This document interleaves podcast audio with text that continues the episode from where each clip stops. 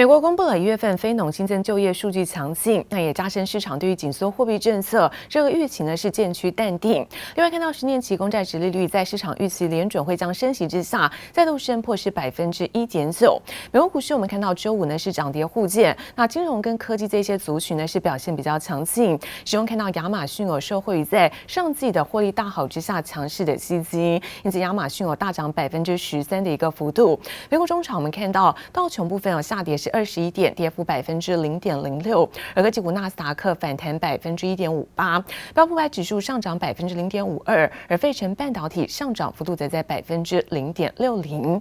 再来看到呢是欧洲的相关消息，油价上涨超过到每桶九十三美元的价位。那美国也公布就业数据表现亮眼，所以加深市场预期由各国央行即将应应来做升息。在欧股呢中场，德法股市都出现震荡收黑，那德国下跌呢是百分之一点。七五，法国股市跌幅则在百分之零点七七。What has been a crazy week to track on the earnings front. We got a slew of economic data on the employment situation front. 美国一月非农就业数据亮眼，加上电商龙头亚马逊业绩强劲助攻，美股三大指数连续两周周线收高，标普五百指数上涨百分之一点五，纳斯达克指数上涨百分之二点四，道琼工业指数也涨了百分之一点零五。但分析师预期，随着通膨升温，美股波动可能还会持续一阵子。Obviously.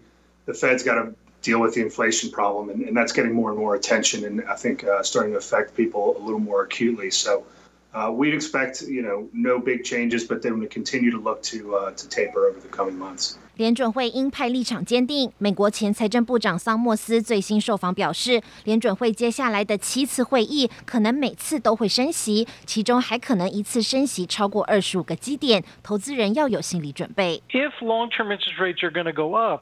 those growth stocks are going to have the biggest risk. Cyclicals, on the other hand, probably would. You've got to go with momentum here with regard to energy. There's tremendous pricing power there.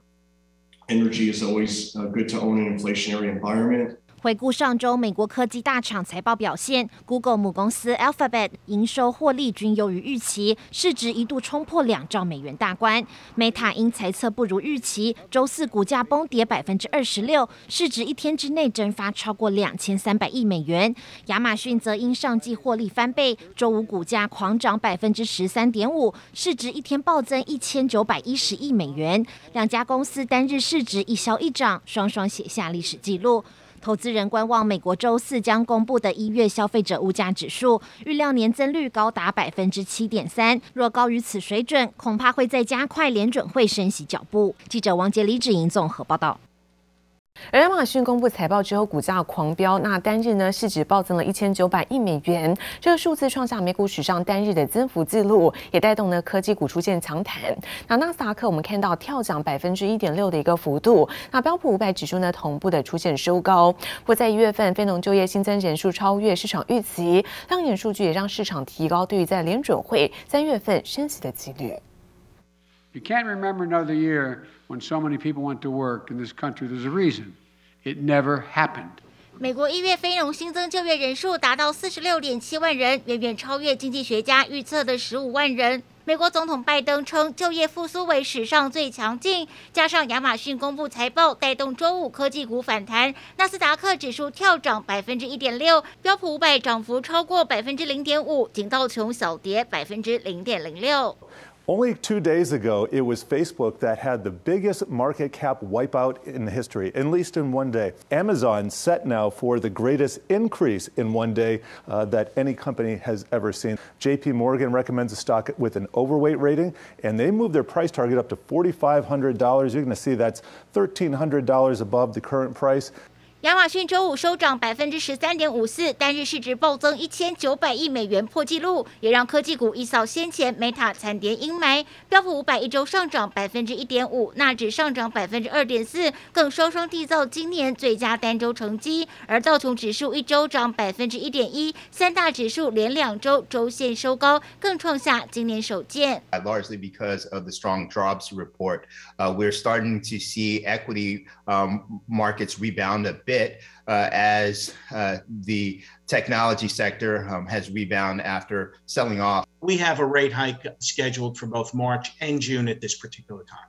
但美国一月非农就业报告的亮眼表现显示，劳动参与率大幅上升和工资加速攀升，助长通膨忧虑，也让市场认为联储会可能将加速升息脚步。记者黄心如、邓邦冠综合报道。而航运巨头马士基旗下的超大型货柜船孟买马士基号，在三号晚间呢，在德国的不莱梅港附近的一个浅滩搁浅，造成了全球的一个关注。那经过二次的抢救，在周五呢，已经重新浮起。那看到在德国的海上紧急情况中央司令部更表示，最近看到这个运量出现比较明显增加，加上船舶变得是越来越大，那港口跟河道相对比较变小，所以呼吁在海运部门应该要提早准备，那危机处理来做应对。而众所期盼的苹果春季发表会呢，就即将来临。那最新也传出了在三月八号来举办，同时发表第三代 iPhone SE 跟第五代的 iPad Air。那今年看到是苹果重要的一年，因此在供应链光学镜头厂大立光最近看到营运哦表现比较低迷。那二月五号公布在一月份营收是三十七点二九亿元，创下将近七个月的新低，而预计在二月份持续的下滑，也期望这个新机的动能为营运能够带来转机。Dude, we got the information today, finally, after what feels like forever. I mean, it really hasn't been that long. It's, it's only February, but it feels like in 2022, we have essentially had zero hard Apple news so far. 苹果最便宜的 5G 手机即将登场。根据彭博最新报道，传出春季发表会日期将在三月八号发布 iPhone SE 3和 iPad Air 5。新款 SE 定价传出落在三百美元，约新台币八千四百元，并将迎来魁违两年的最大升级。And we are hearing for the first time, Gurman says it actually will have a better camera. So it's the same things that are coming. I guess Apple's trying to simplify their line. 二零二二年将是苹果史上最强一年，预计发表至少十四款指标性新品，包括四款 iPhone 新机、升级版 AirPods Pro、三款 Apple Watch 以及齐全的平板和电脑产品线。 Seems like the last few years have been sort of setting the stage for what is going to be a massive year in 2022. And this is the year that Apple shows everyone that, hey, they not only are here to innovate, but they are here to seriously destroy the competition. 不过，相较苹果上季表现亮眼的财报，新机发表前，平面光学镜头厂大立光营收仍然低迷。五号公布一月营收三十七点二九亿元，创下七个月新低，月减百分之十九点零五，年减百分之十八点九三，符合执行长林恩平在法说会的预期。持续迈入二月，距离众所瞩目的春季发表会越来越近，就盼新机的拉货动能为今年营运带来转机。记者刘志柔、林世修综合报道。而台股今天即将迎来虎年的第一个交易日，那尽管看到美股在台股休市期间出现了反弹，但联准会升息在即，包括封关前外资卖超超过六百二十亿等诸多因素，这些都为开红盘的行情呢是增添变数。不反而看好，包括像金融、LED 跟能源的类股，有机会成为是开市的一大亮点。台股虎年开市在即，尽管在春节休市期间，美股反弹大涨，有利于指数再掀补涨行情。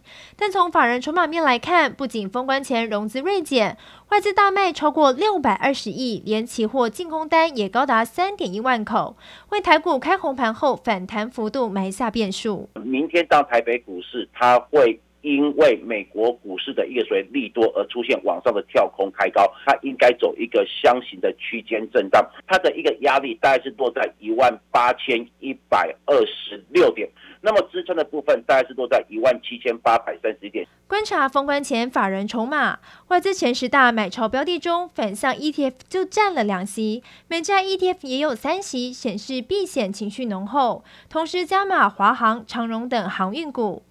投信方面则买入了开发金、华邦电、人保、友达等等，可见仍是偏爱中大型类股。至于开红盘后有哪些族群值得留意，专家这样说：LED，甚至包括华新集团，甚至包括呢，近期我们看到股价也有进行回档修正的金融股，也可以特别去做一个留意。能源类股的话呢，基本上在整个油价还是维持在高档的逻辑之下，它也是属于进可攻、退可守的一个族群。专家点名金融股、钢铁及能源类股有行情可期，同时二线晶圆代工、A P F 及元宇宙概念股恐怕得小心卖压风险。投资人喜迎台股虎年第一个交易日的同时，也得随时留意相关风险。记者刘富慈、陈玉志台北采访报道。而台湾矽晶圆大厂环球晶在日前宣布，那收购呢德国世创一案是正式破局，而且将会支付五千万欧元的一个交易终止费，震撼了整个半导体业。而环球晶也在昨天有对外说明，原来的收购资金将转为是资本支出，包括营运的周转使用，同时也宣布在三年之内将会投资超过新台币一千亿元，来进行是全球的新旧厂区的扩产计划。Investitionsprüfung läuft und sie dauert eben an, so dass ich bis zum